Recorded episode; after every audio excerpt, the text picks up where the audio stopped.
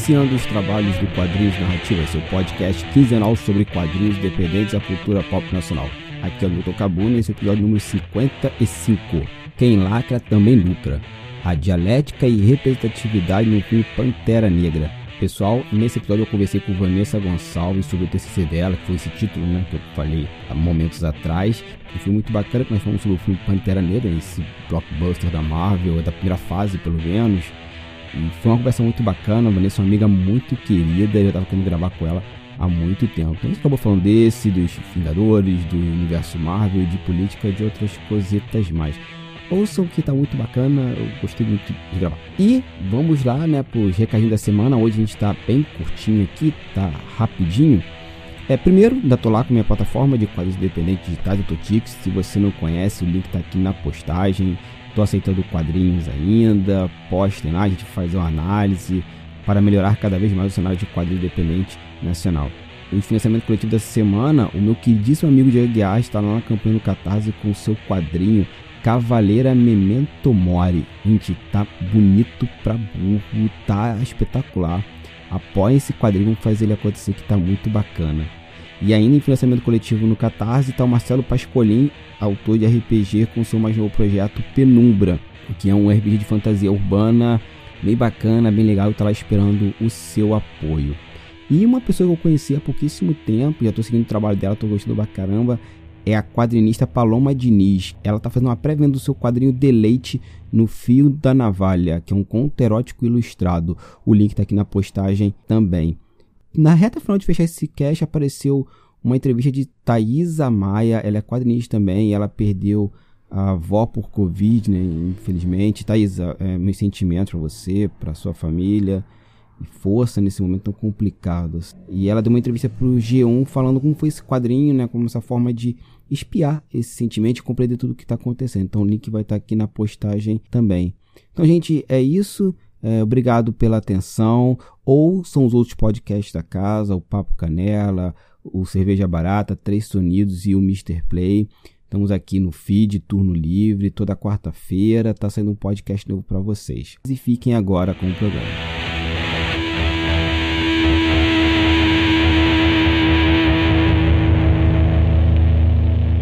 começando mais um Quadrinhos e Narrativas, numa conversa que eu já tô devendo essa minha querida amiga já tem um bom tempo, mas estamos aqui para falar sobre Pantera Negra, um dos meu top 3 no filme da Marvel, né? No meu top 5 da Marvel, na verdade. E só não é o primeiro por um errinho ali que o pessoal da Marvel comete. Mas estou aqui com a minha querida amiga Vanessa Gonçalves para falar sobre o TCC dela, que é o seguinte: quem lacra, lucra dialética e representatividade no filme Pantera Negra. Vanessa, muito obrigado por estar aqui no Quadrinho Narrativas. Obrigada a você, meu querido, por ter me convidado. meu primeiro podcast. Ah, tá entrando agora no mundo podcast? tô, tô estreando. E não, te falar que isso é igual cachaça. Uma vez dentro, já era. A Vanessa se conheceu lá na UFRJ, na, na, em Botafogo, na na, numa SIC, Semana de Quadrinhos, você participou de uma mesa. E desde aquele dia eu tô querendo gravar. Também é convite seu. Ah, verdade, eu te convidei pra aquela mesa.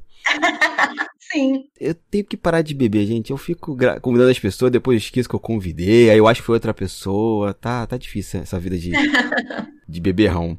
Então, pra gente já começar aqui o programa, né? A gente já começar o debate sobre esse filme é, da Marvel, acho que um, eu acredito, é um dos filmes mais importantes, inclusive fora do universo Marvel, por tudo que ele simboliza, principalmente para a comunidade negra. Vamos começar então as apresentações. Então, Vanessa Gonçalves, quem é você na fila do pão? Eita, vamos lá. Começando. Nome completo, Vanessa da Costa Gonçalves Dias Coimbra, assim, é um nome gigante. Meu Deus. O Coimbra foi a adição recente vindo do marido, né? Então, eu entrei na escola de comunicação da UFRJ em 2012, me formei em publicidade e propaganda e logo em seguida eu já emendei com a graduação de produção editorial. Quando eu estava nos últimos períodos da graduação de produção editorial, eu fui aprovada no mestrado na linha de tecnologias da comunicação estéticas. Então, há quase uma década já que eu trabalho no mercado editorial. Já trabalhei como livreira na Livraria Nobel, fui estagiária no setor editorial da Galera Record. É, lá dentro mesmo da Record, eu comecei a trabalhar como freelancer já do grupo editorial, né, dos diversos selos que eles trabalham. E agora, além de trabalhar como freelancer, eu também tô com um contrato temporário numa editora de material didático, trabalhando como revisora desses materiais. Eu acho que é basicamente isso. Então você literalmente é uma filha da Eco. Sou uma filha da Eco, exatamente. É porque eu migrei, né? Eu, eu deixei de ser filho da EBA para virar filho da Eco. É, na verdade, antes de eu ir para Eco, eu fiz dois períodos de matemática no CT, né? Meu Deus, matemática, isso eu não sabia. Sim, pois é, mas em dois períodos eu só passei em uma disciplina e não deu muito certo, não. Embora eu ainda goste de exatas, o meu coração tá em humanas. Ah, te entendo. Eu tenho isso com física. Eu adoro ler sobre física. Eu tenho livros sobre o tema tal. Mas eu não chegaria a seu nível de querer fazer uma graduação sobre. só tentei, só tentei. não, mas eu minto. Eu fiz duas matérias lá na, no CT, que foi História da Ciência 1 e 2.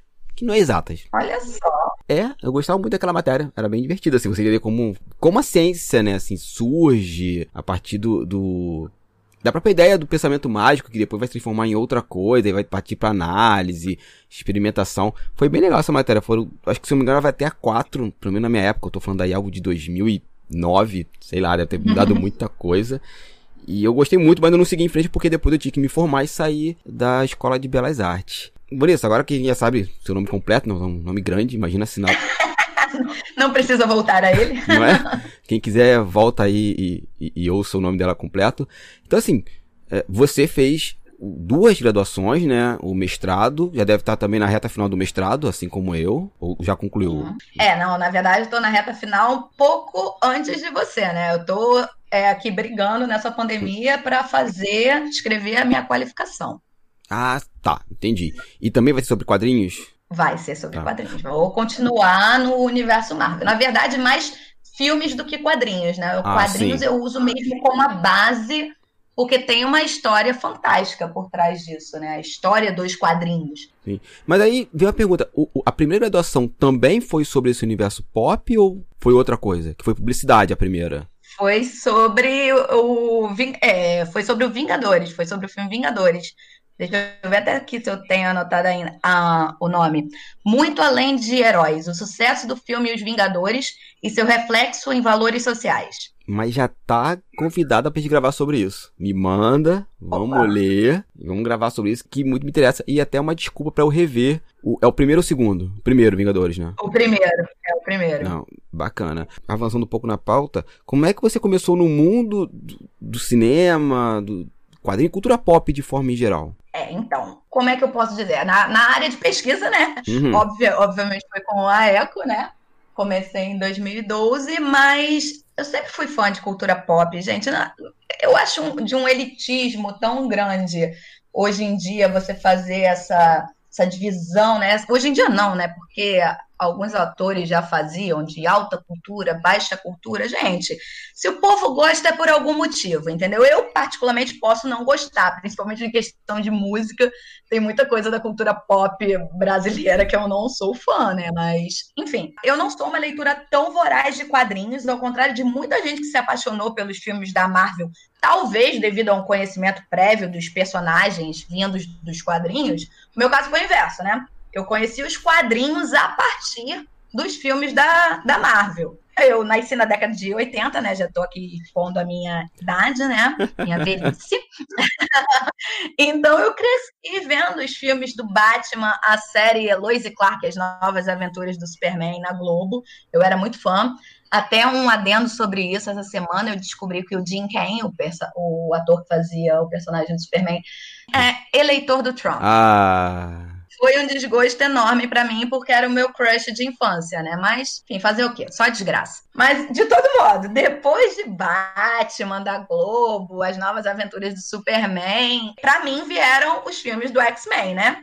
Mas ainda assim, eu não fazia uma distinção entre Marvel e DC, não pensava em termos de editoras, né? Era cultura pop para mim e ponto. Só que aí veio 2008, né? Tipo, Impossível não se apaixonar pelo Homem de Ferro do Robert Downey Jr. Confesso até que à medida que seguia o universo cinematográfico da Marvel, eu não gostava muito do Hulk, antes, né? Nem dos filmes, nem do personagem, até vir o Vingadores e o Mark Ruffalo da, da vida, esse Hulk dos Vingadores, né? Sim. Depois do Homem de Ferro em 2008, vieram os outros personagens e as cenas pós-créditos, né? As cenas pós-créditos, que sempre davam um gostinho do que estava por vir, é, foi uma, uma, uma, uma, ponte de diálogo entre eu e meu marido, que ele sim, ele é fã de, sempre foi fã de quadrinhos, né? E a gente começou a especular sobre o futuro da franquia antes mesmo de virar moda.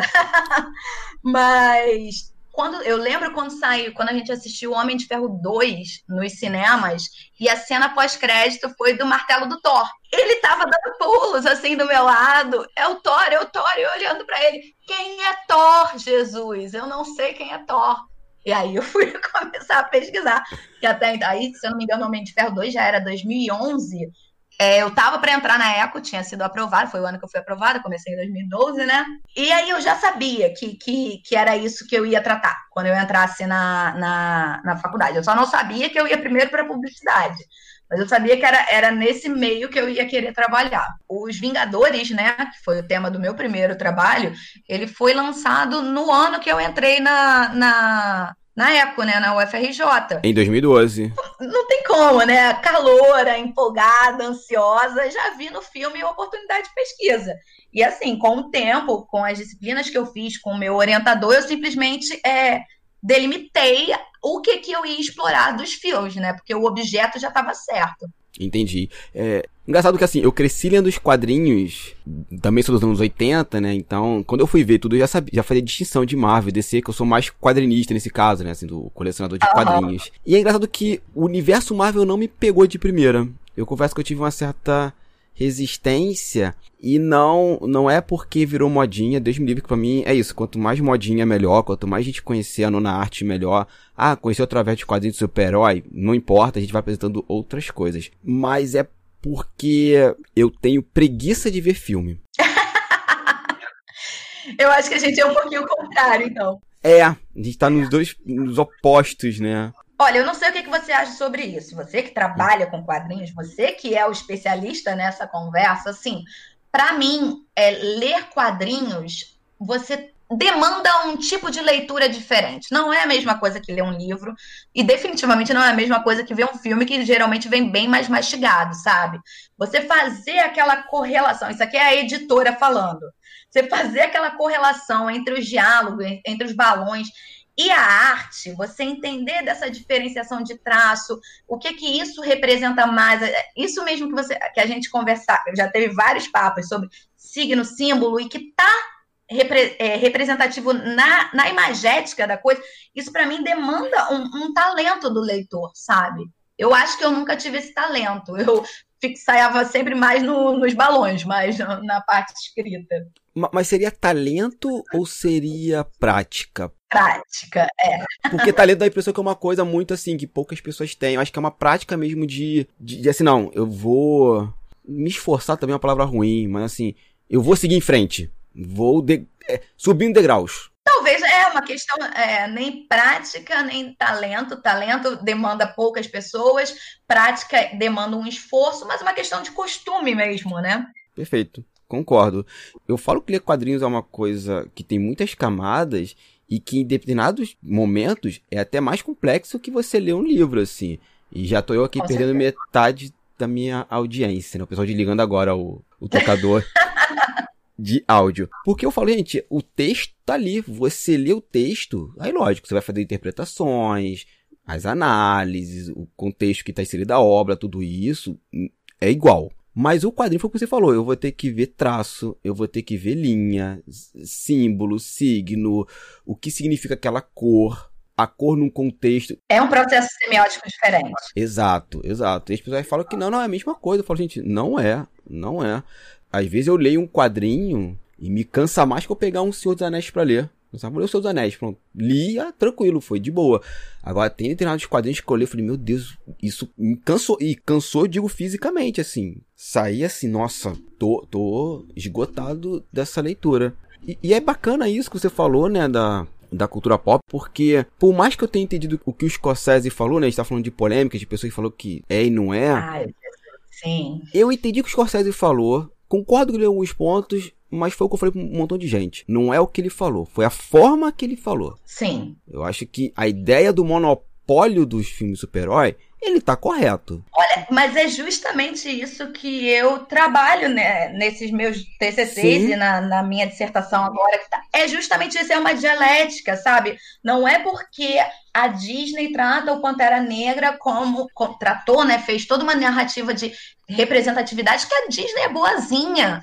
A Disney tá abocanhando um público. A Disney tá ganhando milhões com essa porra, entendeu? Desculpa, não sei se eu posso falar palavrão. Palavrões estão mega liberados aqui, tranquilo. se não tiver palavrão, não é o quadrinho narrativas.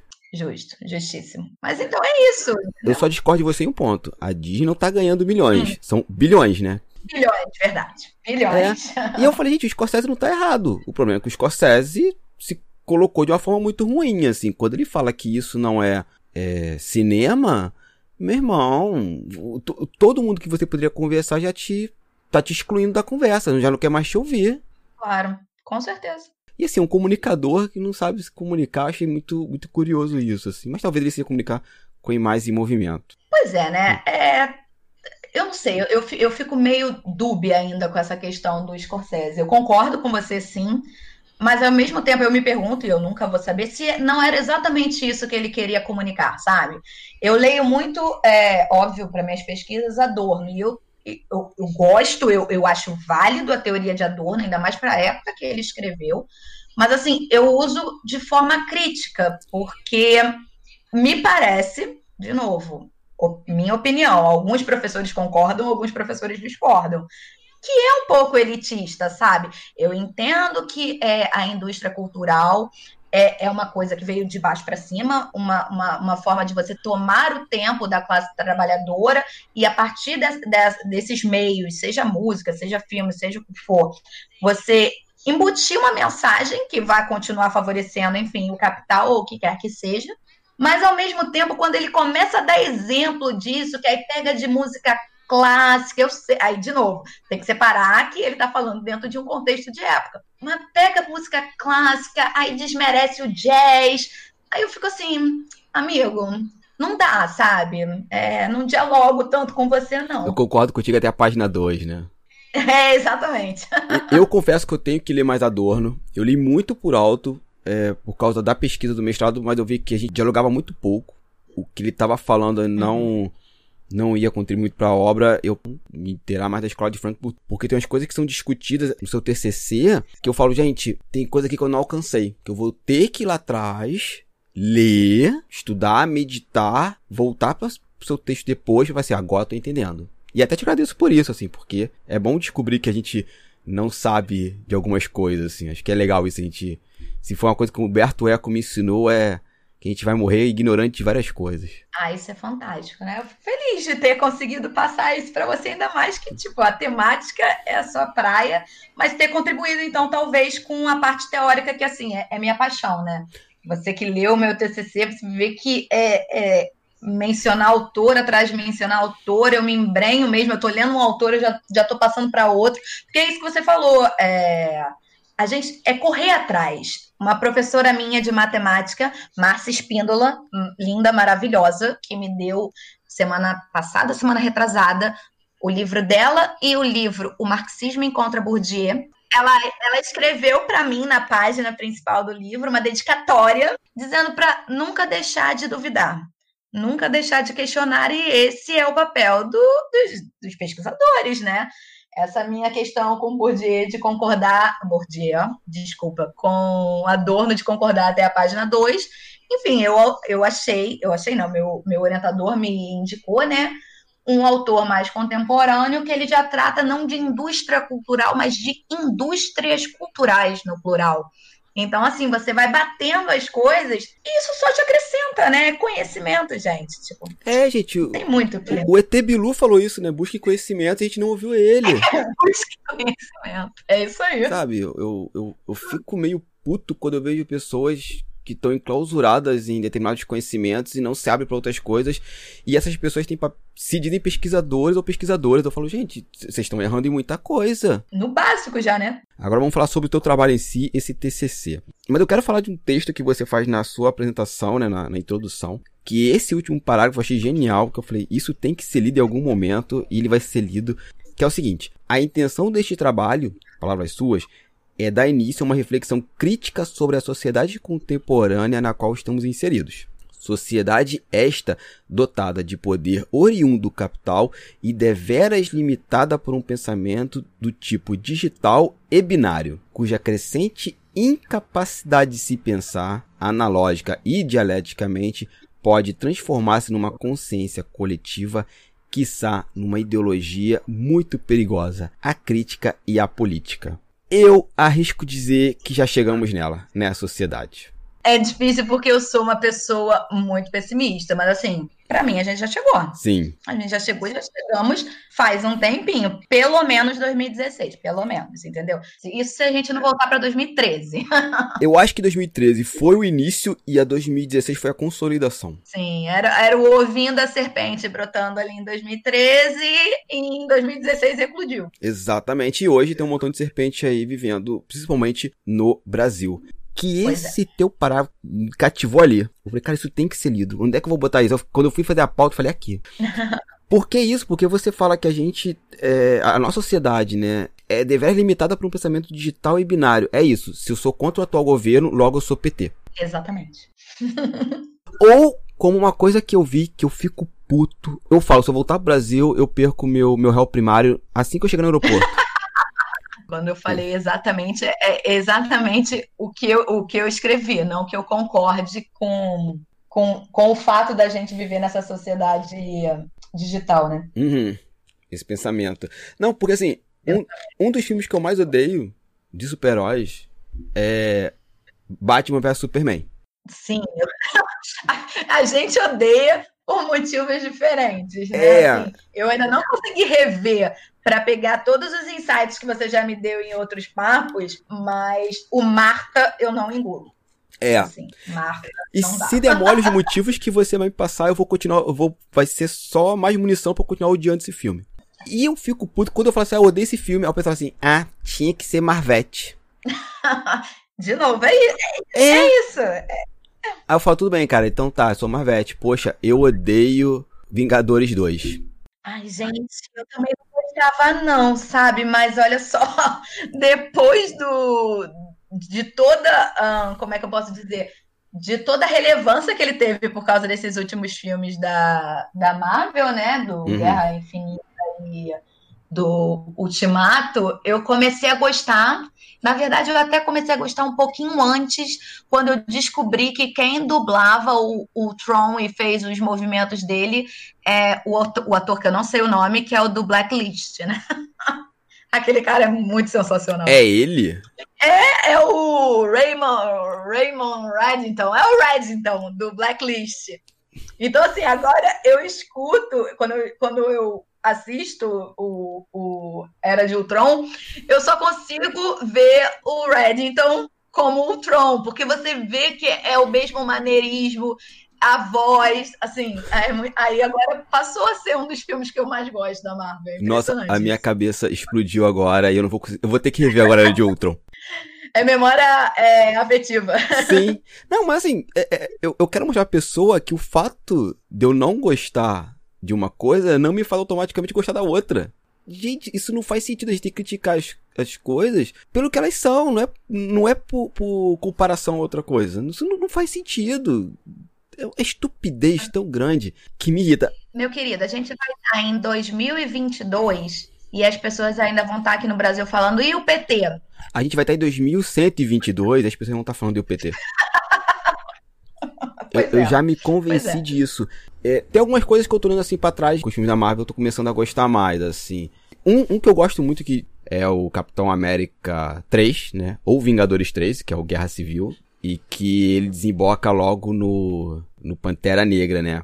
Aí o Pantera Negra Guerra Civil fala assim, ó, é aqui que mostra como a Marvel não estava tendo esse planejamento tão bem organizado assim. Ou pensaram nisso, mas sabendo que grande parte da plateia não entender, resolveram escamotear algumas coisas aqui até pro filme continuar andando e a galera não não seguir em frente.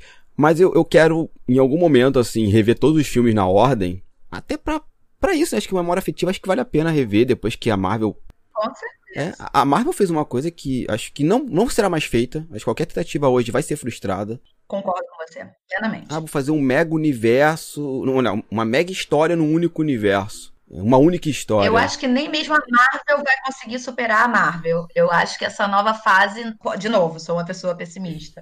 Eu acho que essa nova fase não vai conseguir é, repetir o feito dessa, dessa anterior. Mas veremos. Sou fã, então, falando como fã, é óbvio que eu vou continuar assistindo. É, não, mas eu concordo contigo. E eu acho que não é pessimismo, não. Acho que é uma questão de, de realidade, porque é aquilo. Sempre vai ter o primeiro, os primeiros 20 filmes pra comparar. Sim, exatamente. E, o- e o hype, a novidade acabou. É verdade, é verdade. E agora, ainda mais agora com essa questão da pandemia, né?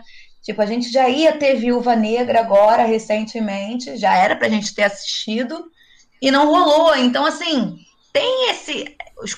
Não tô falando de fã, é, exatamente. Fã vai querer continuar assistindo, consumindo de todo modo. Mas a modinha passou, entendeu? Ainda mais com esse tempo maior que a gente não está tendo é, novas produções cinematográficas, não está podendo ir ao cinema, isso vai ajudar a esfriar mais a, a modinha. Já, já estava diminuindo, mas aí tinha o hype. O que, que vai ser Viúva, é, Viúva Negra, né? Ainda é uma personagem dessa primeir, desse primeiro arco, dessa primeira saga. Mas aí aconteceu o que aconteceu e estamos aí, né?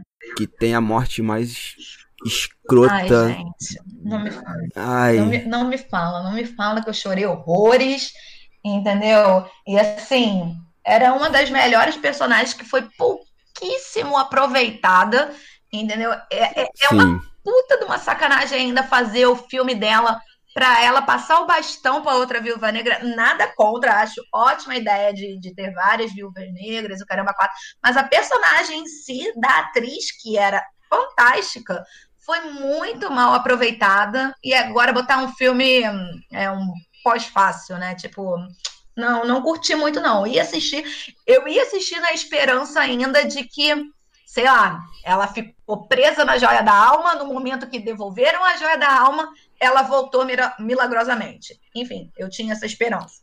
Mas como já falaram que ela vai passar o bastão, eu falei, ah, ok, vou assistir, vou. Gostei? Não. Vanessa, isso é Hollywood. Se o Killmonger tá cogitado pra retornar, Pode ser. Ai, gente, se o Killmonger retornasse, olha, eu vou te falar. Porque existe uma diferença, né, desse nosso papo aqui e do que que eu escrevo num trabalho acadêmico, né? A gente tem que medir as palavras. Eu coloquei é, em uma, uma linha só, né, é, que a minha opinião, né, porque trabalho acadêmico não é para para ser opinativo, é para ser é, embasado. Mas eu, eu, eu me permiti colocar uma linha de opinião nesse, nesse, nesse TCC que eu escrevi, em que eu disse que o Monger é o único personagem revolucionário. Ponto. Ele pode estar certo, pode estar errado. Isso não vê o caso. O caso é que revolucionário, de você quebrar paradigmas, de você construir uma coisa nova, porque o T'Challa foi conciliador, entendeu? É, enfim, é uma das minhas críticas ao, ao Pantera Negra, que foi excelente, está no meu top 3, mas T'Challa foi totalmente ingênuo e conciliador. Revolucionário era o Killmonger. E acho muito triste que ele tenha morrido no primeiro filme. Eu espero que revivam ele e tragam ele de volta para fazer mais umas revoluções por aí. T'Challa seria um excelente integrante do pessoal. Assim. Verdade, verdade. No início, no início ele tava meio é, PDT, meio Tabata Amaral, entendeu? Aí depois, no final, ele foi encaminhando pro pessoal. que, nossa, quando eu vejo o Killmonger falando, eu falo, gente, ele tá errado aonde? Sabe? Explica aí. Por que ele é o vilão? Ele não tá errado, gente. Eu não posso escrever isso num trabalho acadêmico, mas desculpa, é minha opinião. Ele não tá errado. Ele tá errado. Eu acho que a forma que ele, que ele dá com a situação. É claro, é óbvio. E, e não tô falando nem pela questão de revolução violenta, porque pessoas que estudam história, um mínimo de história, sabem que não, não se faz uma revolução com carta de repúdio. Né?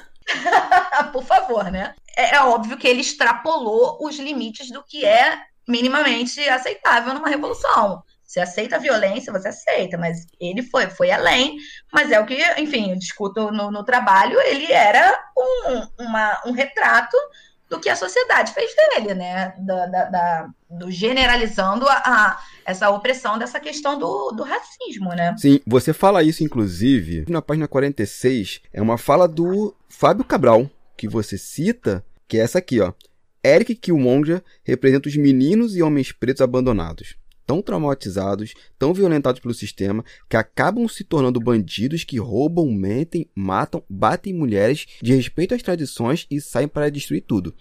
Exatamente o que o Monger fez no filme.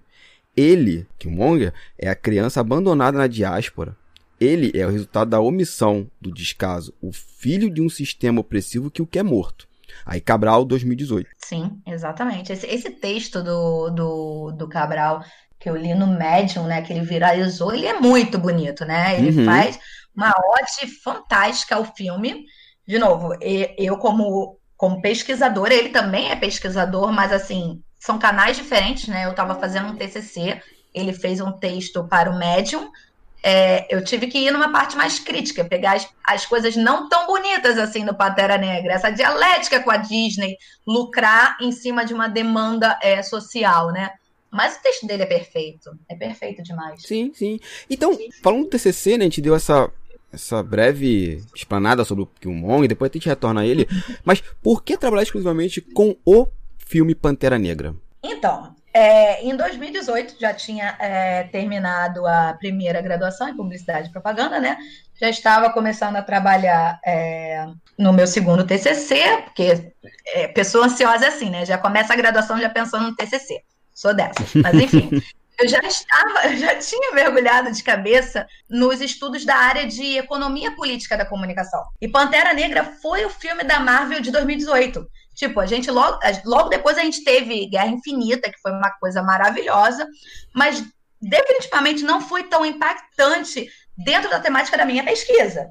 Embora para o mestrado agora eu vá utilizar, porque Bolsonaro não ajuda, né? Ficar se comparando com Thanos, tipo, gente, eu tenho que ser mencionado isso, né? Nem que seja uma nota de rodapé. Mas enfim, 2019 a gente teve Capitã Marvel. E até o último segundo eu fiquei na dúvida sobre qual deles trabalhar. Mas Pantera Negra venceu, não só pela qualidade do filme, por eu realmente ter gostado muito do filme como fã, sabe? Mas, na minha opinião, por, por ir, ir além. Ele foi além, ele não era um filme só é, é, isso que eu digo. É uma leitura muito rasa você entender é, Pantera Negra apenas como a questão do racismo. Ele abordou de forma magistral, na minha opinião, outros temas, como o feminismo. E ele abordou o feminismo, para mim, de novo, para mim, Vanessa, de uma maneira muito mais enfática do que o filme Capitã Marvel. Fale mais sobre isso. Então, né, a questão da, da, da Dora Milaje. Primeiro que eu sou fã incondicional da Okoye, né? Tipo, Okoye tá no meu coração.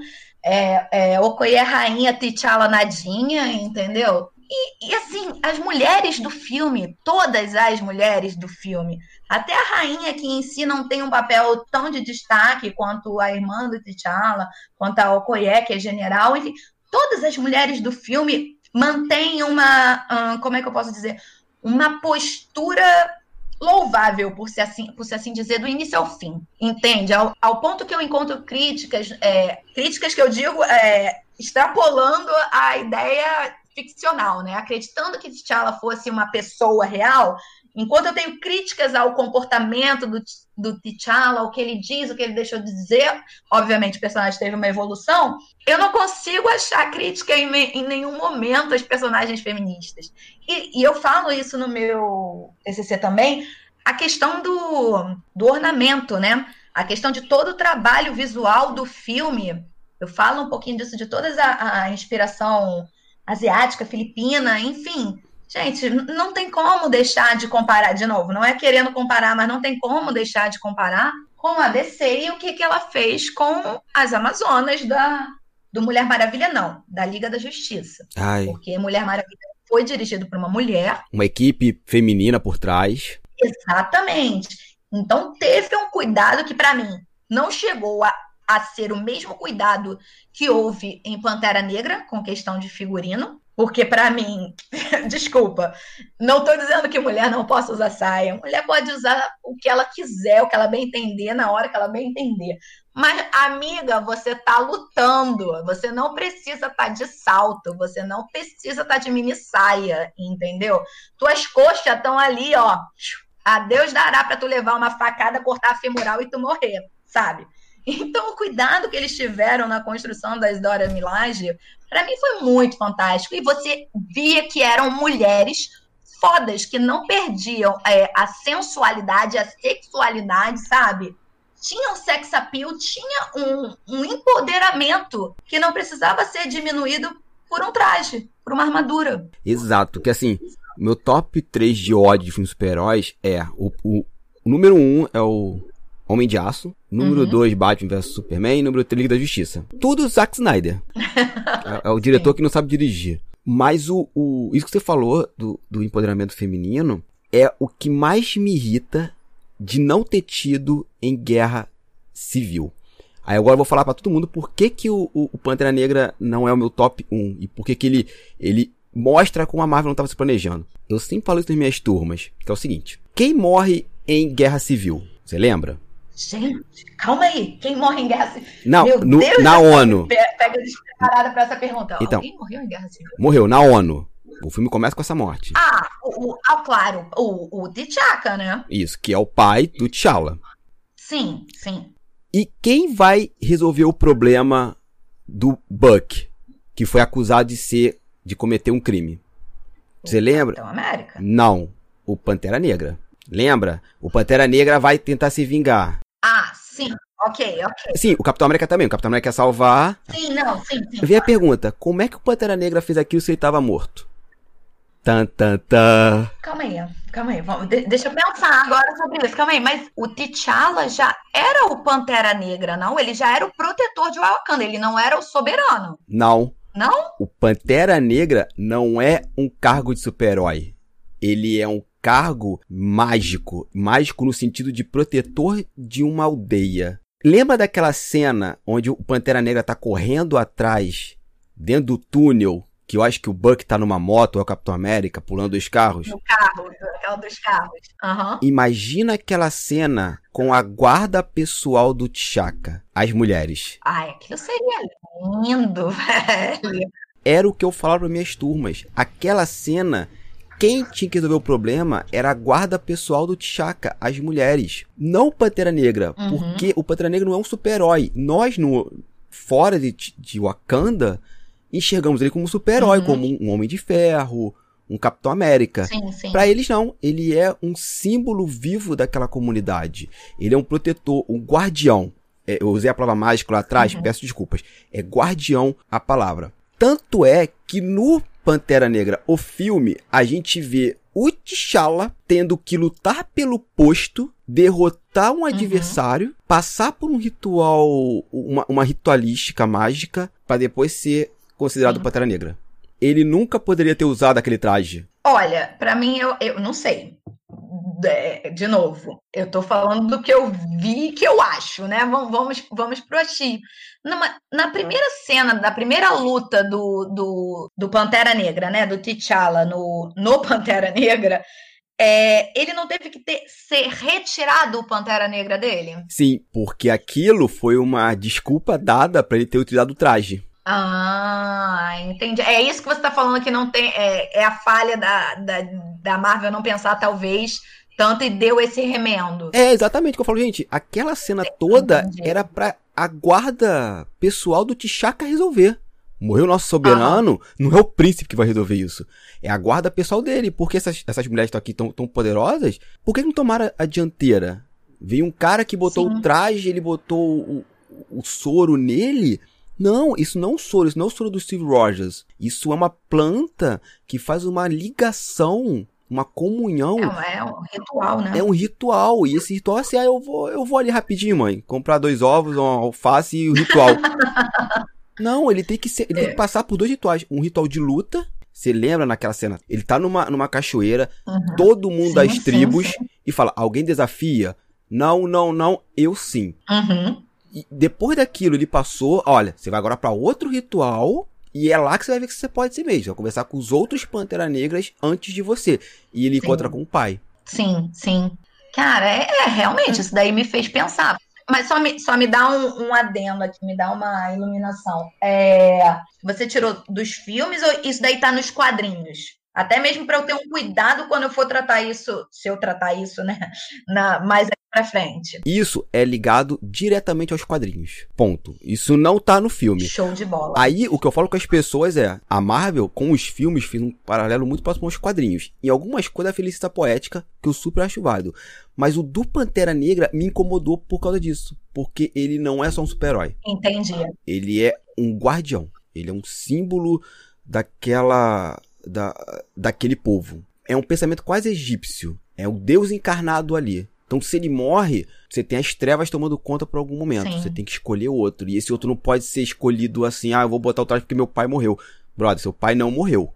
Morreu seu pai, a gente concorda, beleza, você tá chateado. Mas você tem outras pessoas que resolvem isso. Sim. Ou você iria lutar por si próprio, ia buscar vingança, ou que seja, mas sem os poderes do Pantera Negra, é isso?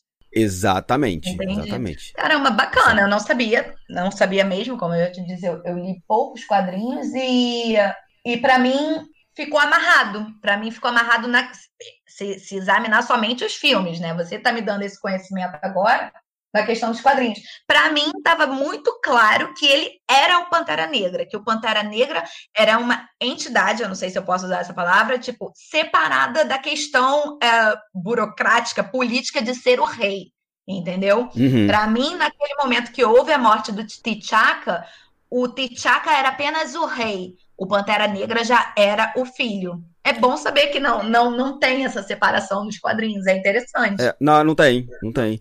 E no filme dá a impressão que também que não tem. Tanto que assim, no filme, quando você vê, tá mega amarrado. Eu falo, gente, perfeito, parabéns, tô aqui batendo palmas. Mas vocês escamotearam isso. Aí pro grande público passa batido. Uhum. Mas para mim me incomodou porque como é um filme que lida muito com essa questão de Wakanda, eles tiveram um cuidado com tantos detalhes, eu acho que esse detalhe da religiosidade me incomodou um pouco. Passou batido no Guerra Civil, sim, entendi. Sim. É muito válida essa sua crítica, com certeza. E é o momento perfeito para aquelas mulheres brilharem. Sim. Elas perseguindo o Buck, que foi acusado ali injustamente, né, de ter sim, matado sim. o rei. Lógico, alguém na Marvel pensou nesse detalhe? Pensou. Tanto é, pensa comigo, quando o Pantera Negra some, ele surgiria perfeitamente naquele momento que o Capitão, que o Capitão América e o Homem de Ferro estão no, no aeroporto e que quem toma o escudo do Capitão América é o, o Homem-Aranha. Aquela cena é toda construída para parecer o Pantera Negra. É?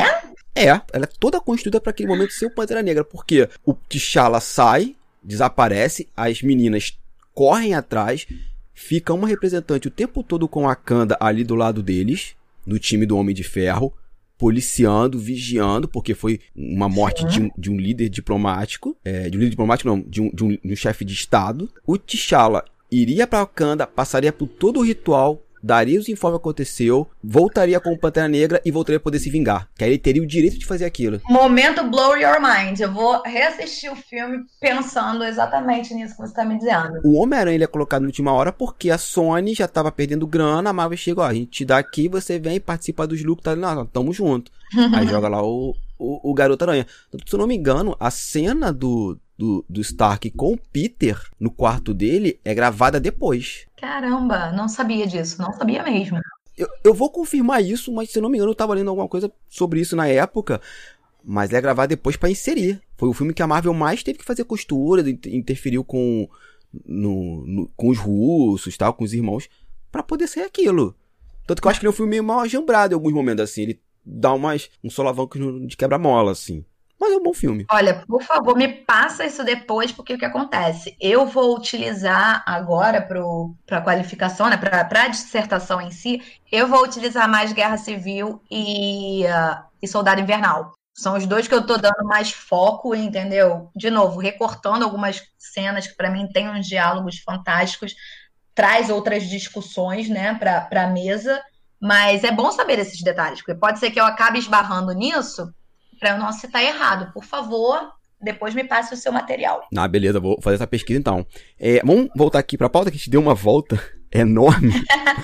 e, e, é isso, né? O quadrinho narrativo vai dar essas voltas. É, E como foi a repercussão dentro da academia, Vanessa? Chegou assim um belo dia, gente. Vou falar de filme, filme de gibizinho, gibizinho de super-herói aqui dentro. Que a gente sabe que a Eco eu acho que não, mas a gente sabe que dentro da academia ainda tem um, uma barreira muito grande, não só com quadrinhos, mas com a cultura pop de forma geral. Então como é que foi isso lá dentro? Assim, foi tranquilo, foi suave ou... eu já vou te dizer que assim, eu, você acha que a Eco não, eu tenho certeza que a Eco sim. Mas no meu caso específico, eu sou uma pessoa extremamente sortuda, porque eu tive desde o início um orientador que apoiou completamente a minha pesquisa. Várias vezes ele, ele me disse sobre a relevância do meu tema, até mesmo quando eu duvidava, sabe? Porque você vê, de novo, esses outros temas, né? Você não, não tem como não se comparar, enfim. Mas ele me disse uma das coisas que você me disse no início dessa nossa conversa, que tipo, eu trouxe algo a mais para ele, algo que ele não conhecia. Nesse caso, era o meu, meu olhar sobre o objeto. Eu recortei as cenas do, do, do primeiro Vingadores, né? E levei para ele em 2015. Ele falou: é isso que tá vendendo? É isso que a Disney tá vendendo? Eu não acredito nisso. Não, vamos trabalhar. E tem sido assim desde então, sabe? Quando eu entrei no mestrado, na aula inaugural de uma disciplina, lá no, no auditório lá do, da CPM, é, a professora pediu para os alunos é, descrever, é, darem seu nome e descreverem seus projetos, né? Ficou lá eu ouvindo todos aqueles projetos sérios, importantes, maioria pós-moderna, mas tipo, quem sou eu para criticar, mas enfim. Não, não tinha como eu não me questionar se o meu projeto não ia ser entendido como uma piada, sabe? Mas não, é, os professores com, com os com os quais eu debati o meu projeto, seja porque a disciplina mandava ou porque eles tinham uma bibliografia boa, todos eles que eu, eu levantei a, a ideia de apontar paralelos entre esse objeto da, da cultura de massa, é, os Vingadores, enfim, dos quadrinhos, e os debates políticos é, contemporâneos, as lutas contemporâneas, lutas sociais, levaram, todos eles levaram bem a sério, sabe? Não, não ouvi nenhum escárnio, nada, nada nesse sentido. A minha defesa do TCC do Pantera Negra foi em dezembro do ano passado, para você ter uma noção. Pouquinho tempo. Uhum. É, levou, levou duas horas e meia. Esse processo, é, que é geralmente é bem mais simples, bem mais burocrático, né? Aluno fala 15 minutos, os professores falam 15 minutos, e é isso, é meia hora levou duas horas e meia, sabe? Os professores debateram comigo, debateram entre si. Eles me deram insights maravilhosos para eu assimilar aqui na pesquisa do mestrado. A Suzy, né, que agora é diretora da ECO, ela era uma das professoras convidadas da minha banca. É, ela falou: ah, entenda isso daqui já como uma pré-qualificação sabe? Durou muito tempo e foi uma conversa, foi muito maravilhoso. Nossa, que bacana, assim. Isso é uma queridíssima, né, assim. A minha banca e o meu orientador, tipo, eu não tenho uma vírgula para falar contra. O meu orientador é o professor Marcos Dantas, né? É, eu trabalho muito com marxismo, uhum. sendo que eu não utilizo diretamente Marx, mas eu uso muito autores marxistas, eu uso a questão da dialética, eu uso a questão do materialismo, né? Enfim, meu orientador é excelente, sempre me deu todo apoio. E a minha banca desse, desse último TCC foi a Suzy, foi a, a Luanda e a Kaline. Tipo, todas maravilhosas. Sim, bacana essa banca. Que bom, né, que você teve isso, porque quando eu tentei Tentei não, né? Eu conversei sobre mestrado lá na EBA em 2012. Eu queria falar sobre quadrinhos eu fui rechaçado, assim, violentamente. Aí eu falei, ah, desisto, não vou fazer. Aí foi quando eu conheci a Mauri. A Mauri, não, vamos fazer aqui um... na ECO, garota. Aí eu é isso aí. Agora são, é, como é que é? Ecoíno, né? Que falam. Acho que é... É, é ecoínos, né? É, eu acho que é isso. Dito isso, né? Que bom que o pessoal foi legal na sua banca, aceitou, como diz a Suzy, uma pré-qualificação. Vamos falar então sobre o TCC e, assim, é um, um TCC longo, né? A gente não vai falar sobre todo ele, mas o capítulo 7 que você aborda três cenas do, do filme. O primeiro é o discurso da Nakia T'Challa Wikabi, Wikabi, eu nunca sei a pronúncia dele. Wakabi.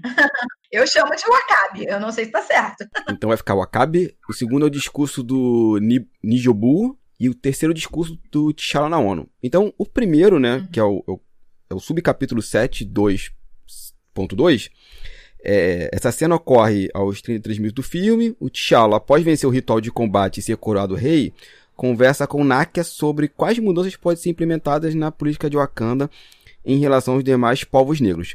É, você coloca o texto aqui abaixo, eu não vou ler, né? O pessoal vai lá ver o filme. É no minuto 33, eles estão, se não me engano, passeando por um, por um mercado, alguma coisa assim, uma feira. Uhum. E você recorta isso. E lá na frente você vai falando umas coisas que é assim, peraí, você vai falar o seguinte. A cena termina pouco depois e na cena seguinte, Shala menciona esta conversa com o Acabe, uns dos líderes da tribo da fronteira, que reforça o discurso dele afirmando que se você, Shala, deixar os refugiados entrarem, trarão os problemas com eles. E Wakanda seria igual a qualquer outro lugar. Agora, se você dissesse que gostaria que eu e meus homens fôssemos lá fora e limpássemos o mundo, aí eu seria a favor. Muito próximo ao discurso do Killmonger, como a gente vai ver um pouquinho mais na frente. Aí você fala o seguinte, para além da ficção, o discurso do T'Challa e posteriormente o de Wakabi, nos passa uma mensagem que, fora do universo ficcional, não pertence propriamente aos personagens. Além de ser uma criação de um roteirista, que presta conta a um diretor, que por sua vez é subordinado a um produtor executivo e por aí vai, o discurso segregacionista anti-imigratório não é puramente ficcional. Está mais para uma cópia quase idêntica de um dos discursos do presidente dos Estados Unidos, Donald Trump, que diz, abre aspas, quando o México manda seu povo aos Estados Unidos, eles mandam pessoas que têm um monte de problemas e trazem estes problemas para nós. Fecha aspas, Trump 2015. Com isso, o filme aponta uma forte verossimilhança com valores sociais expressos por figuras de poder da vida real, tal qual T'Challa e Wakabi no fictício e tecnologicamente ultra avançado reino de Wakanda. Pra quem fala assim, ah, não coloca política no meu gibizinho, no meu filminho, porque eu consigo separar as coisas. É só mais um é, filme. É só mais um filme, é só mais um videogame, não tem nada a ver uma coisa com a outra. Ai, nada a ver, eu gosto de Star Wars, mas assim, eu votei no Bolsonaro, o que, que tem a ver com a outra? É uma prova que as pessoas são burras e que eu já não converso mais com elas, porque se quiser que eu explique algo, me paguem, ou ouçam meu podcast, ou me paguem pra ouvir meu podcast. Justíssimo. Mas você falou, eu queria que você falasse sobre isso, assim, essas amarrações, você até cita alguns, um sociólogo aqui e fica à vontade. Então, é, esse, essa, esse, esse discurso, né, que foi do T'Chaka com o Akabe, eu, eu destaquei ele porque foi muito interessante é, ver que o discurso do protagonista e de um dos seus homens de confiança se aproxima tanto do discurso antimigratório do Trump na, na época das eleições. Então, é aquela brincadeira que a gente fez. O, o, o T'Challa podia até no final estar tá para o PSOL, mas mas para o início não tava não, sabe? Como é que eu posso dizer? os sociólogos que eu usei, na verdade, nesse, nesse subcapítulo, eu citei muito Bauman. Dialoga também com, com, com as ideias de Bourdieu, sabe? Eu, eu não queria tentar não entrar tanto nessa, nessa parte, porque senão eu vou ficar falando de autor assim pro resto da vida. As pessoas vão acabar dormindo aqui escutando, sabe? Mas como é que eu posso dizer? É, é, é, um pouco do que você já falou, Hamilton. Tipo, não é só mais um filme, não é só mais um gibi, não é só mais um quadrinho. A política tá embutida aí. E sabe, essa essa frase do, do, do Acabe que eu articulei com a frase do Trump não foi uma coisa tão óbvia quanto a fala do T'Challa no final, sabe? A fala do T'Challa no final, não só pelo diálogo em si, é, que estava muito presente, a ideia é, foi da, das eleições do, do, Trump, né? De, de construir um muro, construir um muro, construir um muro. Aí tem T'Challa vem dizendo que sábios constroem pontes enquanto tolos constroem barreiras. Isso foi, isso foi muito. Eu já estou até antecipando já o outro tópico, né? Que é o discurso do T'Challa. Desculpa. Tranquilo. Mas era não era uma, uma sutileza do filme ali. Ali foi uma pontadinha mesmo, sabe? Mas esse do Nidiogo poderia ter se passado como uma frase autoral do personagem, por assim dizer, mas é basicamente a cópia do discurso do Trump. Então, quer dizer, qual mensagem que esses filmes podem dar passando pra gente? Que a gente tá assimilando sem criticar. Exato. Que tem uma coisa que eu que eu falo muito com as pessoas assim, um dos motivos que eu odeio o Zack Snyder pelo que fez o Homem de Aço. Ah, mas o Homem de Aço dele é muito melhor porque o Superman não é bonzinho. Eu, caralho, você não entendeu a porra do personagem. O Superman, ele é bonzinho, porra, porque é o mito do herói solar. É aquilo que nós humanos deveríamos ser, legais uns com os outros. No momento que o Superman fala assim, hum, tem um cara aqui que eu vou criar o pescoço dele porque ele tá querendo matar pessoas Ele virou uma pessoa como eu, então. Ele virou The Boys na, na, na Amazon Prime. que é uma série que eu acho um saco. Ai, super-herói no mundo real. Eu falei, ai, caralho, de novo essa porra. E todo mundo paga o pau como se fosse a coisa mais normal do mundo. Eu falo, gente, o Watchmen fez isso em 86, sabe? Não tem mais graça. Olha, eu vou ser bem sincera, eu gostei pela violência, mas. Não, tudo enfim, bem. Não que violência seja legal, mas assim. Sim, eu acho que gostar por um motivo ou outro é legal, mas a pessoa tá falando como se fosse a coisa mais genial do mundo. Eu falo. Ah, não. Ah, certamente ele não inventou a roda. É, e, e, esse é um dos motivos que eu não gosto do, do, do, Homem de Aço, porque é isso, você desvirtou o personagem a um ponto que ele virou outra coisa. Se ele virou outra coisa, vira Sim. outro personagem. Ok, claro, com certeza. Vamos lá, vamos dar uma polêmica aqui. Não é como o Homem de Ferro, que nos quadrinhos era o, o terceiro escalão da Marvel. Tanto que quando a Marvel faliu em 96, a Marvel vendeu a X-Men pra Fox, Homem-Aranha pra Sony. Por quê? Era o que mais vendia na época. E o Hulk pra Sim. Universal. Ninguém queria o Capitão América, ninguém queria o, o, o Homem de Ferro. Nem os Vingadores. Aí vem o Downey Jr., que vamos ser sinceros, no Homem de Ferro 1, ele não estava interpretando nada. Era, era a vida dele. O, o, personagem foi, foi literalmente evoluindo. Exatamente. Tanto que eu acho que Guerra Civil é o ápice do personagem. Ele entende naquele momento todas as merdas que ele fez. E sim, outra sim, polêmica: sim. Stark estava certo. Stark estava certo, obrigada. Obrigada, eu não ia entrar nisso. Mas assim, obrigada. É. Muito obrigada. Sim. E, e, Guerra Civil, o filme. Não tô falando os quadrinhos, não, porque quadrinhos é outra coisa. Não, com certeza. Em Guerra Civil, Tony Stark tava certo. Tava certo, sim. Ponto. É, é mas, de novo, é, aí, é, isso daí é um pouco do que eu quero trabalhar agora no mestrado. Gente, vamos parar e pensar. O Tony Stark estava certo. Mas o filme era do Capitão América. Então vamos exaltar a postura do Capitão América, o viés do Capitão América. Então, o que, que a Disney, ou então extrapola para a Disney, o, o, grande capital, qual é a mensagem que esse grande capital está querendo dizer? Que o vigilantismo, por assim dizer, está correto?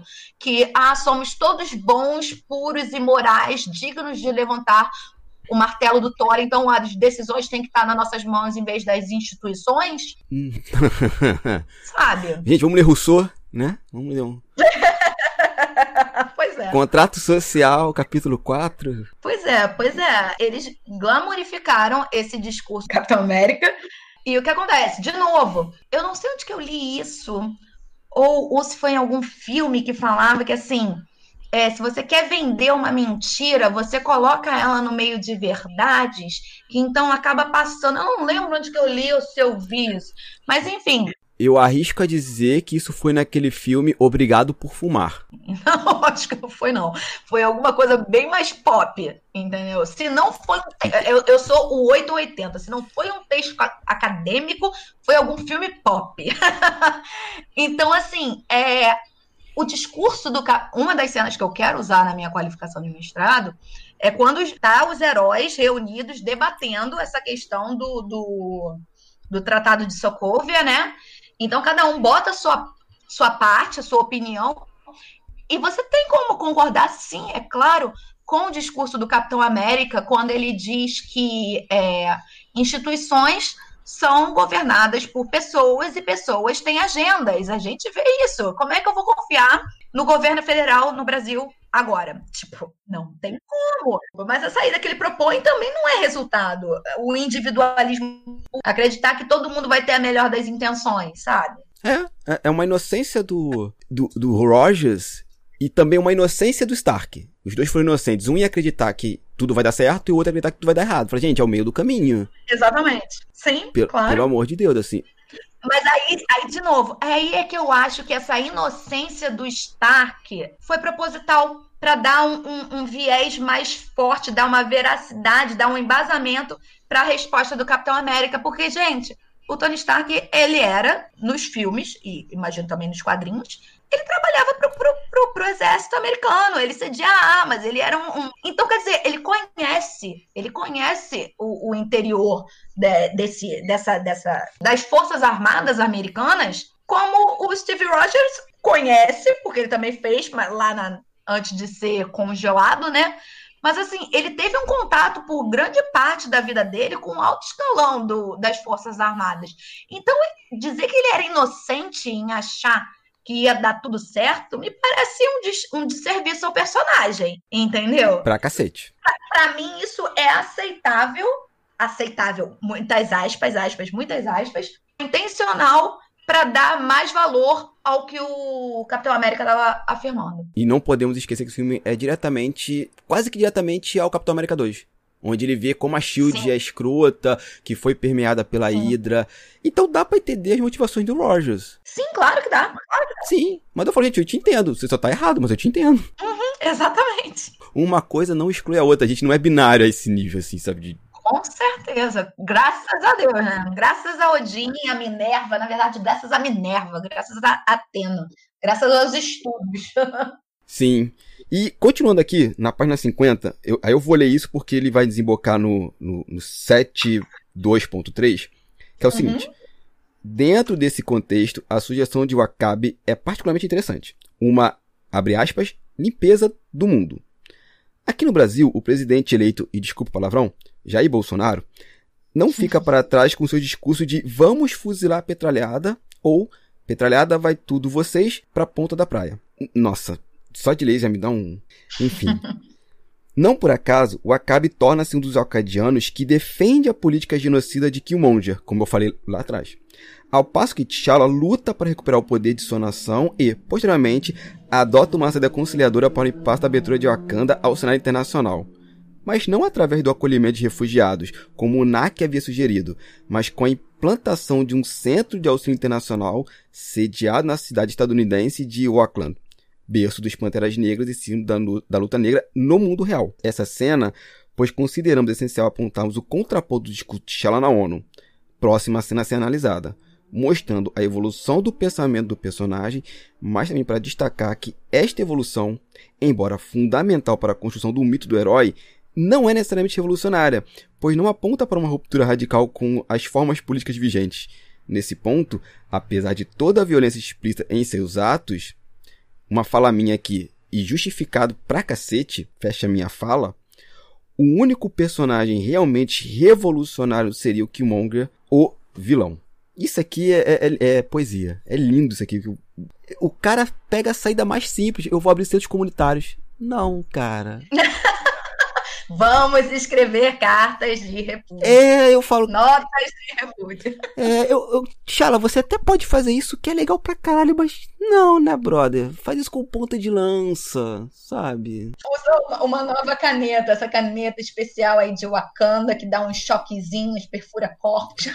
É. Desculpa. Ele, ele acaba reforçando mais aí do discurso do Killmonger quando ele faz isso. Sim, com certeza. Com certeza. É, é politicagem pura, né? Tipo, o personagem do, do T'Challa, é, ao contrário do que eu falei da questão do, do, do Homem de Ferro, foi ingênuo demais. E é uma ingenuidade que aí eu já não sei dizer se foi intencional ou não. Se é uma ingenuidade do personagem por ter nascido nesse berço de ouro, isolado do restante da sociedade, do mundo globalizado capitalista, se ele realmente acredita que é possível fazer que, que fazer essa junção ou dar esse tipo de auxílio e que isso será o bastante, sabe? É complicado, assim, porque, tu, gente. Claro que é, na, na, nada simples. É, eu, eu acho isso muito bizarro. Porque assim, é aquilo, o filme tá vendendo uma ideia, lógico, o filme não ia ser revolucionário, a gente tá falando, falando da cultura pop. Você até fala isso aqui, ela não tá aqui para ser o, o que vai leva levantar a bandeira dos trabalhadores univos. Pode vir a fazer Sim. isso, pode, mas sabe, eu acho que dentro do próprio filme é uma saída meio assim. Ah, vamos deixar tudo legal. Simplista. Simplista. Perfeito. É, eu reparei que eu pulei aqui. Vamos falar discurso no jogo, que depois vamos deixar essa do T'Challa pro final, porque eu acho que ela fecha bem o nosso diálogo. Que é o seguinte: uhum. é o 72.1. Gente, eu, eu, errei aqui, mas vocês vão se encontrar depois ouvindo isso aqui. Pantera Negra começa contando a origem de Wakanda. O passado sendo reescrito como uma nação africana do, no epicentro de uma revolução tecnológica jamais vista na história do mundo. A introdução do filme é um verdadeiro tributo ao afroturismo. Em seguida, após os créditos de abertura, a narrativa permanece no passado, mais precisamente no ano de 1992, na cidade de Auckland. Não por acaso, a cidade berço dos Panteras Negras. No, no, mundo real, tá, gente? Tá falando do movimento político ali dos anos 60. É, na cena, vemos o rei T'Chaka quando ainda era o Pantera Negra, indo de encontro ao seu irmão Nujobu, integrante do movimento Cães de Guerra, o War Dogs. Movimento este infiltrado em diversas nações. T'Chaka confronta seu irmão acerca do roubo de Vibranium em Wakanda e acaba confirmando que Nijobu de fato auxiliou Ulysses Crow, famoso traficante de armas, no roubo que resultou na morte de vários wakandianos. O segmento desse conflito só é mostrado mais adiante, precisamente em uma hora e cinco minutos de filme. Retomando esta cena, vemos Nijobu apelando ao rei e expondo seus motivos. Aí eu vou ler sua, sua tradução. Observei o máximo que pude. Os líderes deles foram assassinados. Comunidades inundadas de drogas e armas. Eles são extremamente policiados e encarcerados. Por todo o planeta, nosso povo sofre porque eles não têm os meios de se defenderem. Com armas de vibrânio, podem derrotar qualquer país, e o Wakanda poderia governá-los do jeito certo. Diante da recusa do rei, Nijobu, aquado, pega um acandiano de refém, o que força T'Chaka a atacá-lo, culminando em sua morte. T'Chaka, ciente de que seu irmão teve um filho com uma americana, opta por abandonar a criança à própria sorte. Há uma passagem temporal e no tempo presente, este menino, de codinome Killmonger, torna-se o antagonista do filme, enquanto o filho do rei, T'Challa, assume o trono após a morte do pai. T'Challa, que nasceu sem sentir na pele o preconceito e a exploração, mantém no início do filme uma posição política parecida com a do seu pai, a de manter Wakanda isolada do resto do mundo. Killmonger, que por sua vez cresceu num ambiente marginalizado, acaba por tornar-se aquilo que procura combater, um opressor. Aí você cita o Fábio Carual, que nós já citamos lá atrás. Como me irritou aquela postura do T'Chaka? Se tem um vilão em Pantera Negra, Sim. é o T'Chaka. Sim. que curioso, é, teve um texto que eu li uma vez e concordo muito. O meu top 3 da Marvel, que é mega polêmico, é Soldado Invernal, Pantera Negra e Thor Ragnarok. Que eu, que eu acho que é ali que o Thor é construído como personagem. Tem um texto que eu gosto muito, se encontrar, eu vou linkar aqui na postagem, é o paralelo entre Pantera Negra e Thor Ragnarok. Caramba, por favor, linka aí que eu quero ler. vou te mandar e só vou dar uma palhinha. Os dois filmes falam sobre a mesma coisa. Sobre reis que deixam herdeiros direto no trono, no caso do Pantera Negra, um possível, mas deixam a própria sorte para poder manter um reino, abre aspas, perfeito para o primogênito. No caso, T'Challa, Pantera Negra, e o Thor, em, em Thor Ragnarok. Que fantástico. Nossa, eu não tinha pensado nisso. Sensacional. Quando eu li o texto, eu li o texto em inglês, eu falei, né? E assim, eu falei, é isso. O, o Thor Ragnarok é um filme genial. As pessoas, ah, porque é colorido, porque. É fantástico. É fantástico. Eu falei, é, vocês não compreenderam que o. Eu sempre disse o nome do diretor, ele deu aquela pérola que foi Jojo Rabbit. E eu falei assim, vocês não compreenderam o que o cara fez e o como esse cara enriqueceu o personagem. O personagem virou um personagem de verdade. Não, não tenha dúvidas. Não tenha dúvidas. Quando você vê o que o T'Chaka faz, eu falo, cara, o T'Chaka tá muito errado. Em muitos níveis. Ele comete um crime contra o irmão dele, ou seja, um, um membro da casa imperial, que estava amando dele, que os War Dogs é uma, é uma milícia é, meio que secreta pelo mundo, ou seja, espionagem no mundo todo, depois é, vou cobrir meu crime matando o cara. E o filho dele, deixa morrer. Sim. Vê o que você tá fazendo. Você realmente acha que, que pode ser rir de alguma coisa? Quer conciliar algo? Quer falar sobre isso, alguma coisa? Tá Olha, eu só vou botar um, um, paralelo com o que a gente discutiu antes do Acabe. É por isso que, para mim, Vanessa, né, eu faço essa distinção muito grande entre o Killmonger e o Acabe. É, não é porque o Acabe acaba defendendo o Killmonger que as ações do Wakabe são justificáveis. Eu consigo entender as ações do Killmonger, eu não consigo concordar com as ações do Wakabe.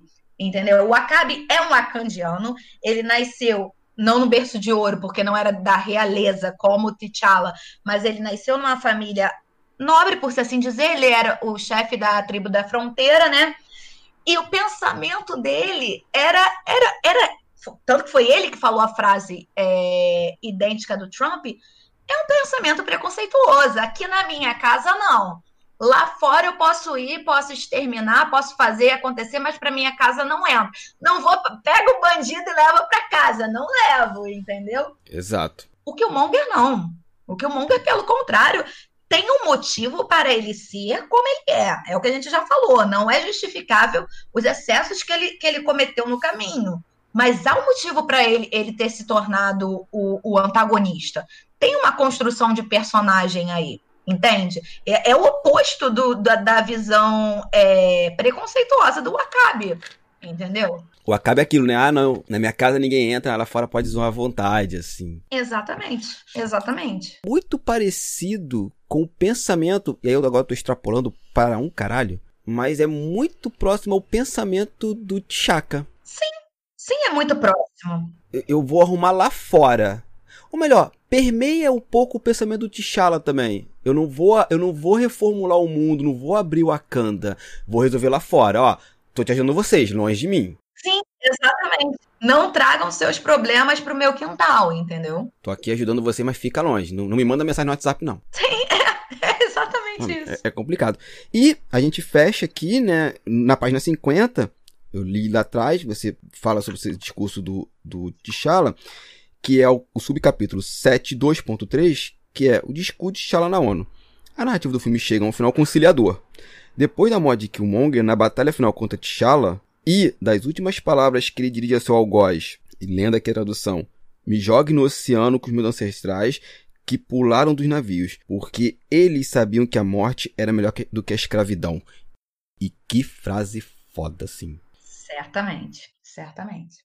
Esse filme eu chorei muito, por vários motivos, assim. Foi um soco no estômago. Esse daí foi, foi de chorar. De novo, eu como mulher branca, né? Tipo, nossa, era, era um soco, era um tapa na cara, assim, tipo, vocês têm que ouvir isso.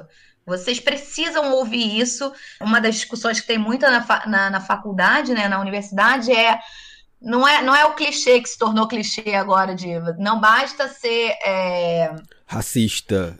Tem que ser antirracista. É, não basta não ser racista, tem Isso. que ser antirracista. Não.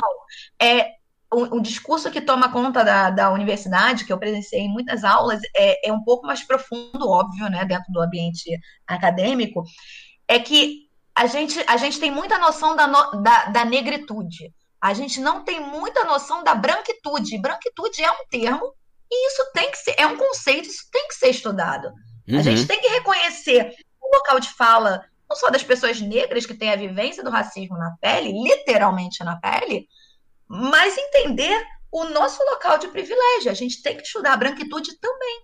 Sim, sim, super concordo contigo sobre isso. E um dia eu quero até montar um podcast, um episódio só pra gente falar sobre isso, assim, branquitude. Eu- até a vitrine na cabeça que apareceu. Continuando aqui, é, o rei de Wakanda parece rever suas convicções. E, na última cena, às 2 horas e 5 minutos de filme, num discurso na Organização das Nações Unidas, ONU, anuncia que Wakanda irá compartilhar seus recursos e conhecimentos com o mundo. Aí, ele fala o seguinte: Wakanda não ficará mais nas sombras. Não podemos, não devemos. Trabalharemos para sermos um exemplo de como nós, como irmãos e irmãos na Terra, deveríamos nos tratar. Agora, mais do que nunca, as ilusões da segregação ameaçam nossa existência. Todos nós sabemos a verdade. Mais coisas nos conectam do que nos separam. Mas, em tempos de crise, os sábios constroem pontes enquanto os tolos constroem barreiras. Devemos encontrar uma maneira de cuidarmos uns dos outros como se fosse uma única tribo.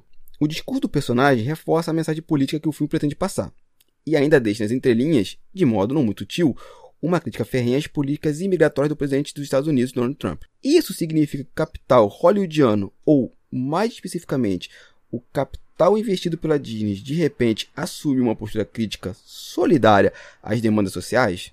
Muito provavelmente não. Até mesmo porque o ex-CEO e atual presidente da Marvel é um dos maiores doadores de campanha do atual presidente estadunidense. E, e é curioso, né, que assim, eu vou ler aqui o trecho novamente do- da fala do, do Pantera Negra, que é muito engraçado. Assim, eu, eu lendo aqui agora achei engraçado, que é o seguinte: devemos encontrar uma maneira de cuidarmos um dos outros como se fosse uma única tribo. Mas ninguém vem aqui não, tá? Eu vou até aí, monto um centro comunitário, mas a Wakanda ninguém entra. Exatamente. Exatamente. Aí, de novo, a gente quer tra- tratar isso como, como ingenuidade, né? Porque é um personagem que inspira, entendeu? Essa questão da representatividade, mas ao mesmo tempo parece hipocrisia. Uma leitura rasa do filme bota, pô, T'Challa lá, lá no céu e, e o Killmonger no inferno. Enquanto, pra mim, a minha leitura é, é, é bem pelo contrário. É bem pelo contrário. É. Olha, eu nem considero o Killmonger um vilão. E eu odeio o termo anti-herói. Não, ele é um herói. Eu nessa palavra, entendeu? Tanto que era é, é, antagonista, é, protagonista e antagonista. Em algum momento que eu botei a minha, minha opinião, que eu, que eu te falei, né? Que era a questão do que o Monger ser o único revolucionário. Eu atentei que ele era o vilão, mas, tipo, que o Monger, em momento algum, foi vilão.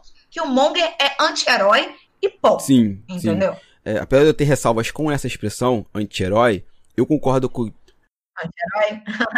é, porque pra mim, anti-herói é o vilão. Cara, não necessariamente. Eu li um livro maravilhoso sobre isso, só que como é, não fazia tanta parte, não fazia parte assim dessa vertente de, de, de economia política da comunicação, que é onde eu enquadro o meu trabalho, puxava um pouco mais para filosofia, eu, eu abordo sociologia, né? Não vou tanto uhum. para esse estudo filosófico, mas eu li um livro maravilhoso sobre isso que eu posso te passar o nome depois, que eu não vou lembrar agora. Mas passar o nome, o autor, que eu achei muito válido, que ele tratava especificamente do conceito de anti-herói.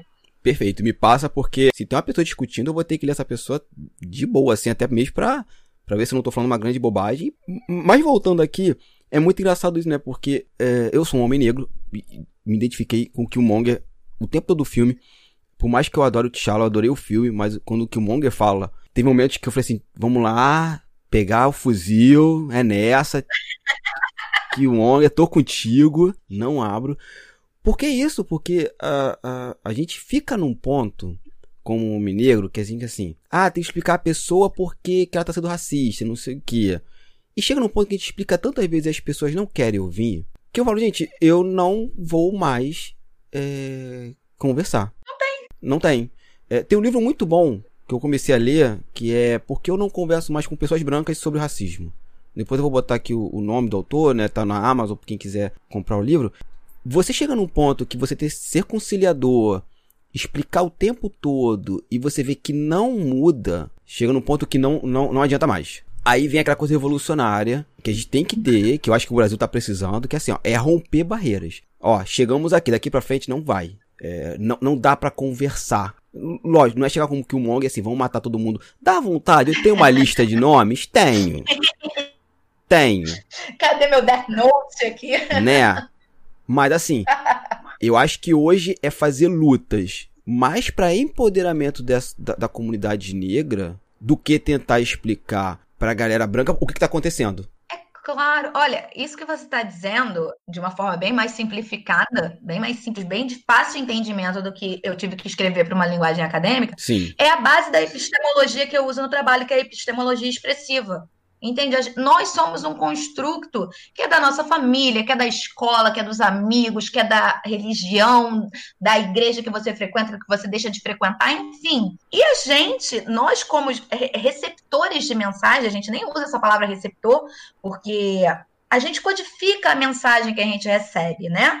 Nós somos ó, pessoas teoricamente com o cérebro pensante. Então, o, o, repertório de qualquer mensagem que a gente recebe, dentro desse escopo, desse, desse background de mundo que a gente tem, que já, que já vem sendo formado desde a terra infância. Uhum. Então, assim, pessoas racistas é, é, é, é desculpa, é, é assim, aquela frase, cachorro velho não aprende truque novo. Pode até aprender, pode, Pode, mas olha, eu vou te falar, é um trabalho tão grande, demora tanto tempo para você ter um arcabouço, para ter esse tipo de, de discussão que a gente está tendo, e com essas pessoas não vale a pena gastar, Milton. Exato. Entendeu? Exato. É, eu até saí de um grupo de, de conversa que era de um amigo, né? Não sei se ele vai ouvir esse podcast, mas não vou citar nomes, é, de educação a longa distância. E tinha lá uhum. um, um bolsonarista. Eu falei, eu não fico nesse grupo. Comecei a esculachar o cara, porque com esse tipo de gente, se é que eu posso usar esse termo, e eu tô nesse ponto mesmo, tô nem aí, não, eu não consigo conversar. Porque assim, eu falo para todo mundo isso. Ah, a pessoa votou nele porque não tinha opção. Você tinha 11, 12 opções. É, essa não corre. Em algum nível você se identificou com aquele cara. Ah, mas teve lavagem cerebral do Cambridge Analytica. Engraçado, eu recebi essa mesma mensagem. Por que eu não odeio gays, por exemplo? né? Pois é. E assim, eu fico vendo que essas pessoas têm um problema que é o problema do conciliador, da nota de repúdio, que é assim, temos que conversar porque aquela pessoa não sabe o que está acontecendo. Como não sabe, meu amigo? Então quer dizer que, assim, essas pessoas são inocentes, vão passar a mão na cabeça de todo mundo, e nós que sabemos e que não queremos conversar somos os errados, é isso que estava dizendo? Sobre isso, eu vou te dizer uma coisa. É, a comunicação, você é pessoa de comunicação, você sabe disso, tinha uma teoria para isso, que se chamava a teoria da agulha hipodérmica, né? Que todo mundo era uma era, era essa ideia no início da televisão, do rádio, dessa, dessa desses meios de comunicação em massa, né? Que nós éramos nós éramos receptáculos vazios e vinha lá propaganda pá, como uma agulha hipodérmica, botava a ideia, nós comprava, gente vendia, a gente é, saía disseminando esses discursos. Isso caiu por terra, gente. Isso caiu por terra há muito tempo. Ninguém é, é um receptáculo vazio que tu joga uma ideia lá, nasceu, brotou. Não. Se brotou aquela ideia lá, é porque tinha um terreno fértil para botar que já dialogava com as suas crenças de mundo. E é basicamente isso. As pessoas escutam o que querem escutar, entendeu? Exatamente. E eu acho que quem vai falar, não sobre isso, mas quem vai falar sobre essa coisa do, do canal de percepção. E, gente, se tiver algum psicólogo, uma psicóloga ouvindo, já peço desculpa se eu falar alguma bobagem mas se, eu não me engano é o, o Reich, que ele vai escrever um livro sobre fascismo e ascensão das massas, uma coisa assim. Que ele vai analisar a ascensão do fascismo, ele vai pegar principalmente a, a Alemanha nazista e como as massas ajudaram aquilo se formar. E acho que ele aborda isso, acho que ele vai falar sobre isso. Que assim, tinha um terreno fértil. O cara falou assim: ah, matar judeus é legal. Opa, calma aí, eu tô, tô, tô nessa, tô nessa, tô, tô aí. A gente está num período de, de, exceção, né, gente? Tipo, de exceção não só na questão política, por, por ele estar tá literalmente é, acabando com, com, com, instituições, né? Com, com toda essa autocracia uh, louca dele, tipo, enfim, porque não é nem um autocrata que possa ser levado a sério, entendeu? Porque é de uma ignorância, de uma pequenez burra, mas enfim, é, está no período de exceção porque estamos numa pandemia. Cara, os mortos estão aí, tem números, gente. É, enfim, é, hoje eu assisti, o, só desviando um pouquinho, mas é porque a gente entrou nisso, eu preciso falar. Não sei se você viu, o último vídeo do Átila foi com um, não sei se é historiador, enfim, foi discutindo fascismo com um cara que estuda o fascismo.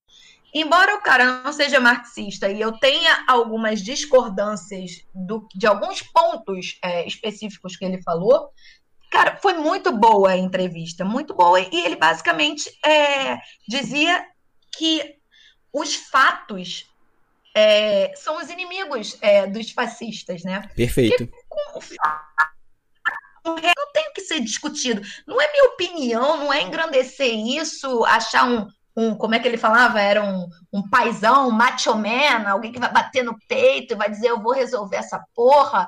Não, tipo, o vírus está aí, tá matando esquerda, tá matando direita, tá sendo bem democrático nesse sentido, entendeu? Sim. E as pessoas continuam passando pano pro discurso do Bolsonaro. Não dá. Não dá. Não tem diálogo.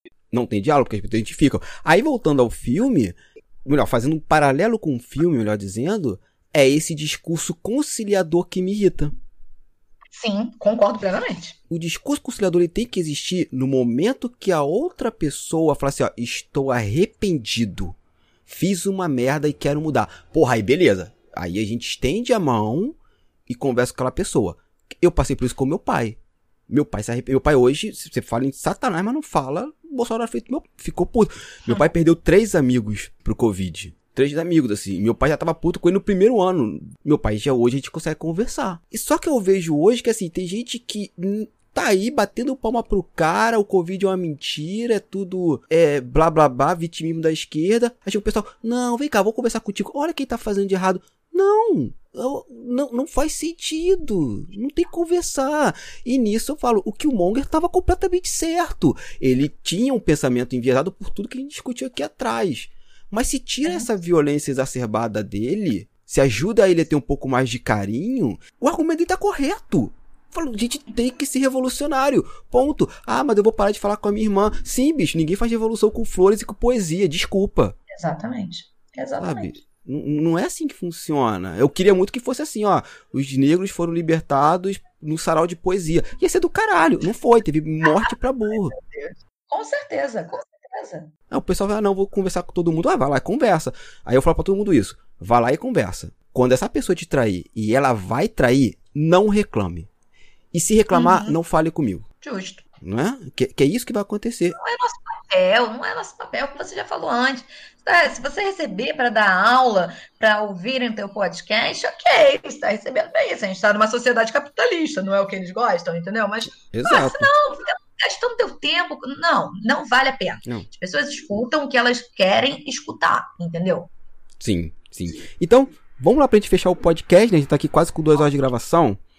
É, Vanessa Gonçalves, última pergunta aqui para a gente fechar o, a, a tendinha. Como foi para você, uma mulher branca, trabalhar com um símbolo, ou com vários, ou mais de um, né? Que dialoga tanto com a comunidade negra? Você teve algum momento assim, aquela dúvida, aquela coisa, pô, tô aqui, é o correto, não é? Vou mudar e vou fazer churros.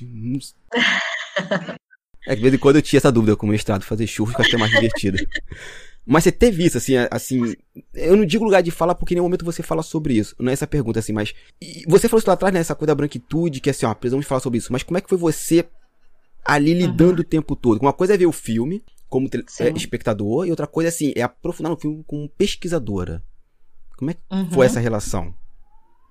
Olha, já respondendo, sim, tive muitas dúvidas durante o processo de escrita. É, mas, é, como eu falei antes, né? Eu estava entre é, Pantera Negra e Capitão Marvel. A ideia de trabalhar com Pantera Negra, ao invés de com Capitão Marvel, é, se fortaleceu numa disciplina já do mestrado. É, é porque eu estava fazendo as duas coisas ao mesmo tempo, né? Eu estava terminando a segunda graduação, enquanto eu já estava no segundo período do mestrado. Então, a disciplina era a disciplina da Suzy, da Luanda e da Kaline, que se chamava Nós, as economistas políticas da comunicação em tempos de desdemocratização. Peraí, peraí, peraí, só um desculpa. Isso é o nome da disciplina? O nome da disciplina era esse. Nós, as economistas políticas da comunicação em tempos de desdemocratização. A bibliografia do curso era, era simplesmente espetacular. Era muito boa. E assim, eu, se, eu sempre me considerei feminista. Mesmo antes de saber o que era feminismo, desde que eu me entendo como, como, como pessoa, como mulher, enfim, e, é, eu me considero feminista. E, mas é uma outra experiência você ler a fundo, você ler textos acadêmicos daquilo que você considerava naturalizado, entendeu? Um traço seu é, imanente, entendeu? Então, assim, para mim, na minha, na minha ignorância, o feminismo era o feminismo e, e, ponto, entendeu? Eu já tinha ouvido falar por alto sobre a, a vertente do, do, feminismo radical, porque, obviamente, você não escapa de uma ou outra é, conversa em ambiente acadêmico, mas não era o meu foco de pesquisa, então meu conhecimento parava por aí. Pegar uma bibliografia que explora os diversos feminismos, e principalmente o feminismo negro, abriu, abriu meus olhos para um monte de questões que eu não problematizava na, na, minha ignorância do tema mesmo, sabe? E além da bibliografia, a turma era composta de diversas mulheres negras. Isso é muito foda e isso é muito importante, sabe? Então, enriquece o debate. Era uma troca de experiências é, cada semana, né, em torno de um texto, mas era, era um debate acadêmico ao mesmo tempo que é, mesclava com relatos subjetivos que só engrandeciam o, o que, que a gente estava discutindo, sabe? Então, sempre que me surgia alguma dúvida, se eu poderia escrever sobre Pantera Negra e racismo, sobre o que eu poderia falar, como eu poderia abordar as questões, qual era o meu papel como autora, já que não é propriamente meu lugar de fala, entendendo o lugar de fala é, como todo mundo entende, não como um conceito específico de análise do discurso, que aí é outra coisa. Mas, enfim, é de, não, não era minha vivência, eu sou uma mulher branca, né? Enfim, é, sempre que eu tinha alguma dúvida, eu anotava e levava para aula, onde, além das professoras, que as três fizeram parte da, da minha banca de defesa desse TCC, as diversas companheiras da turma, olha, me ajudaram é, não só me ajudaram com as minhas dúvidas, me ajudaram a ter confiança no trabalho e fazer o, o que eu considero muito importante, fazer o meu trabalho reconhecendo a minha limitação como mulher branca sobre esse assunto.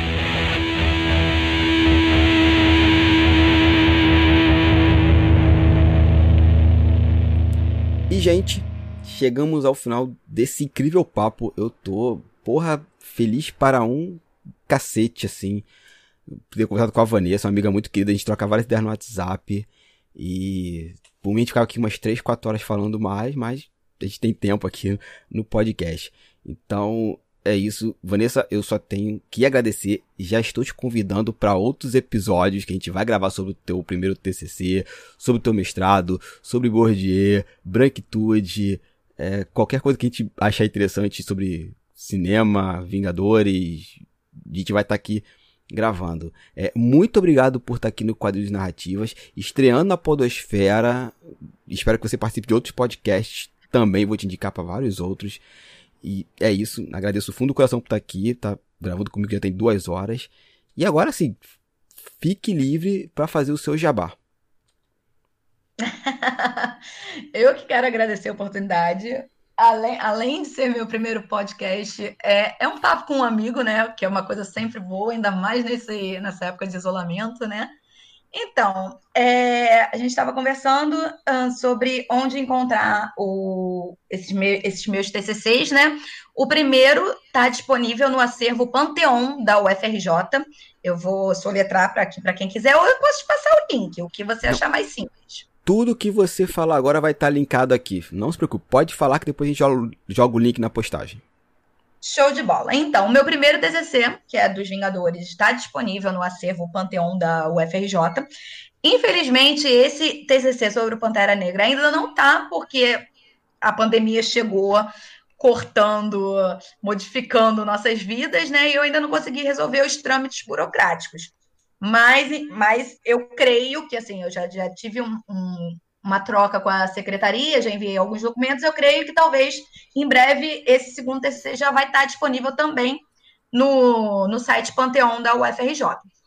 Caso não esteja, eu tenho outra, outras é, formas de entrar em contato comigo, quem se interessar, porque nesse momento de crise o meu jabá é o seguinte: eu tenho dois projetos pessoais, basicamente duas coisas é o que está girando minha vida, tirando meu trabalho, né? é a minha qualificação no mestrado, que eu fico escrevendo lendo feito louca, né? Ficou muito tempo parada. No início, essa pandemia pegou todo mundo de surpresa, mas agora eu já estou retomando com gás, né? E eu estou com um novo hobby nesses dias de isolamento. Eu criei um blog sobre literatura. Nele eu estou escrevendo textos sobre livros de diversos gêneros literários e cai lá uma crítica embasada nos meus textos acadêmicos de, de maneira de tentar, é, como eu posso dizer, trazer um viés de questionamento sobre produtos da cultura de massa. Eu gosto da cultura de massa. Eu sou fã não só de filmes da cultura de massa, como eu sou fã de livros best-seller. Tá vendendo, eu tô lendo, tem algum motivo pelo qual as pessoas gostam, apelam para algumas pessoas. Para mim, isso só não é tão verdade na questão da música, mas ainda assim, depois de uma sexta-feira de uns álcool no bar, tá eu dançando uns pagodinho também. Enfim, de todo modo, o que eu estou tentando dizer é: eu estou com esse trabalho agora, com este hobby de escrever sobre literatura e aproximar esses questionamentos acadêmicos com livros best-seller. Seja romance hot, seja thriller, young adult, o que for. Que eu leio de tudo. Não tem, não tem preconceito, não tem essa comigo. Enfim, está no, tá no início ainda, é um projeto meu do coração. Então, quem quiser seguir, é só buscar. É, no, no Facebook e no Instagram é papo ponto, entre aspas, e no WordPress é papo entre aspas ponto wordpress.com, tudo junto. E aí é isso. Maravilha, tudo que ela falou vai estar tá linkado aqui também na, na postagem. E é isso. Mais uma vez agradecer a Vanessa. A casa tá aberta. Se você bolar outro tema e falar, Milton, acho que a gente podia falar sobre isso. Tamo aí, vamos, vamos falar sobre que a casa está aqui. Então, gente, agradeço a você que ouviu até aqui. É aquilo, passe esse podcast para frente. Nos vemos em 15 dias. Até lá e saudações quadrinísticas.